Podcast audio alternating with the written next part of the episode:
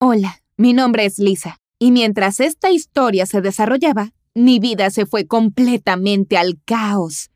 Quiero decir, es ese tipo de historia en la que te preguntas quién eres y si todo lo que alguna vez has sabido es real. Y todo sucedió en una semana más o menos. Prometo que intentaré recordar todo correctamente. A veces lo único que puedo recordar es solo emociones. Todavía... Todavía recuerdo con bastante claridad el último día cuando todo era normal. Era domingo y había pasado el día junto a mis padres. Mi mamá se llama Melissa y mi papá se llama Tom. Almorzamos en nuestro restaurante favorito y fuimos al cine y terminamos el día relajándonos en nuestro patio. Nos reímos mucho ese día, solo los tres. Luego, al día siguiente, papá tuvo que irse. Era solo otro viaje de muchos. Siempre supe que trabajaba en una empresa con oficinas en la costa oeste y en la este. Vivimos en California, por lo que cada dos semanas él tenía que volar a Nueva York de cinco a siete días. A veces los periodos eran largos, a veces cortos, y así ha sido por años, así que nunca lo cuestioné. Cuando él estaba fuera, mamá y yo lo extrañábamos mucho, por supuesto, y estábamos ansiosas de que regresara. La familia no estaba completa sin él. Además, cuando estaba fuera, él estaba tan ocupado que ni siquiera podía llamarnos algunos días, y siempre decía que también nos echaba de menos y que todos los días soñaba con regresar. Entonces, esa época era como cualquier otro momento. Él tenía su boleto de regreso para una semana luego. Desafortunadamente, su cumpleaños era durante la semana que estaría fuera. Al día siguiente, uno de los maestros nos asignó una tarea para contarle a la clase cómo funcionan las cosas del gobierno. La señora Jackson dice que quiere que sepamos más de la vida adulta, por lo que nos da muchas tareas que nos ayudarán en los próximos años. Tuve que crear un informe exhaustivo sobre las declaraciones de impuestos, para qué sirven y cómo llenarlas. Recordé haber visto a mi papá llenar esos formularios hace unos días. No tuvo tiempo de archivarlos, así que lo haría cuando regresara. Entonces, pensando que no sería un gran problema, abrí el cajón de su escritorio, donde guardaba los documentos. La declaración de impuestos estaba allí, así que comencé a revisarlas. Y esto fue lo que llamó mi atención. En la columna de dependientes vi varios nombres de los que nunca había oído hablar en mi vida. Estas personas tenían nuestro apellido, pero no los conocía.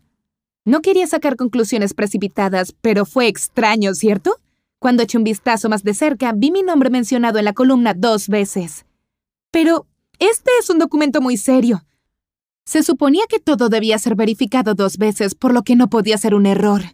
Aún así, intenté no entrar en pánico, y todavía no quería decirle a mi mamá, porque primero tenía que resolverlo yo misma. Mi madre puede ser demasiado sensible. Entonces pensé, ¿y si busco a estas personas en Facebook? Al menos podría obtener algo. Y sí, de hecho, obtuve mucho más de lo que esperaba. Encontré algunas de estas personas, no a todas, pero la que sí encontré fue una chica con el mismo nombre y apellido que el mío. Su cara me parecía bastante familiar y toda la situación era muy espeluznante. Ella era un poco mayor que yo. Empecé a mirar sus fotografías y luego de montones de fotos encontré una que parecía haber sido tomada en Navidad hace varios años. Había mucha gente en la mesa, y una de ellas, cuya cara no era completamente visible, Realmente se parecía mucho a mi papá de hace unos cinco años. Me asusté, pero aún así logré no entrar en pánico, lo que era difícil con cada nuevo descubrimiento. Irónicamente, luego de todo lo que sucedió, me sentí más segura de poder pensar y actuar de manera inteligente bajo presión. Y esta vez decidí enviarle un mensaje a la chica que encontré, pero mintiendo. Fingí ser una pariente que supuestamente era distante ¿Quién de verdad quería encontrar y conocer a su familia. Así que le pregunté quién era el nombre de la foto y cómo se llamaba. Ella respondió rápido, diciendo que le alegraba encontrar una prima que no conocía, y dijo que el hombre era su padre y que su nombre era Tom.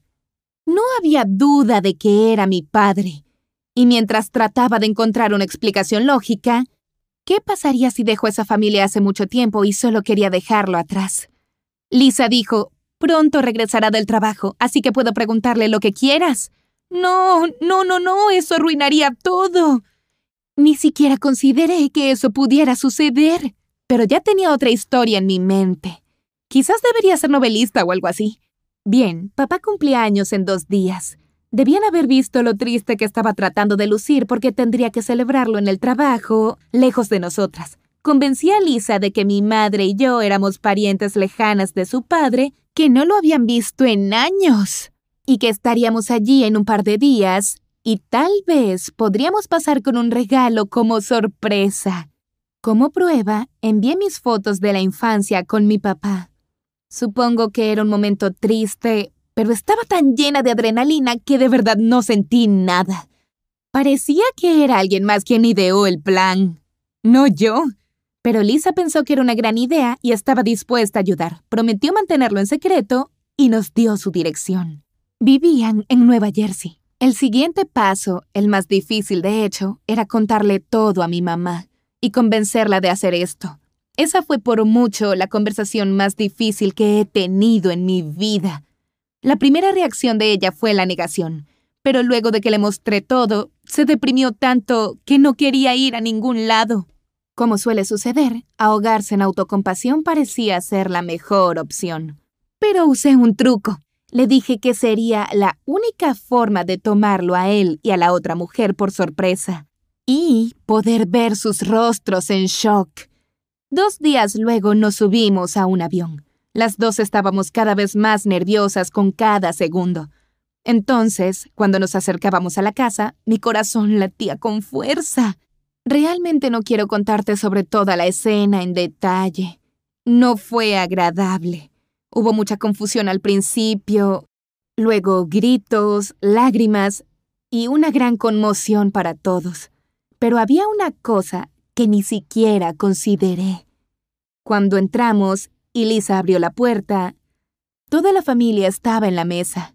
Cinco hijos, dos de ellos tenían 20 años, la esposa de papá, que era unos años mayor que mi madre, una casa que parecía vivida por mucho tiempo, y la atmósfera en sí misma.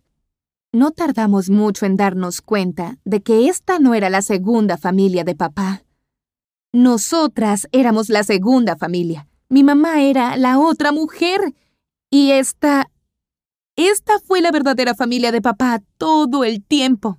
Primero, él estaba muy sorprendido como para hablar. Luego trató de explicarse, pero nada funcionó, por supuesto, ni para nosotros ni para ellos. Hasta donde sé, la otra familia tampoco quiere que él sea parte de sus vidas, después de lo que ha estado haciendo por años. De verdad trabajaba en ambas costas, pero el resto era mentira. Mi padre tuvo dos familias y ahora no tiene a nadie. En cuanto a mi madre y yo, estamos tratando de acostumbrarnos a nuestra nueva vida y resolver toda la historia, al menos para nosotras. Y desde entonces he hablado con la otra Lisa de vez en cuando. Suena terrible pero resulta que es bastante común que las personas que viven como mi padre nombren a sus hijos con los mismos nombres para que no se confundan. Hablar entre nosotras nos ayudó a superar esto. Esa es la historia más loca que me ha pasado. Después de todo, siempre se trata de lo que aprendemos y cómo reaccionamos. Si alguna vez te ha sucedido algo así, no dudes en compartirlo en los comentarios.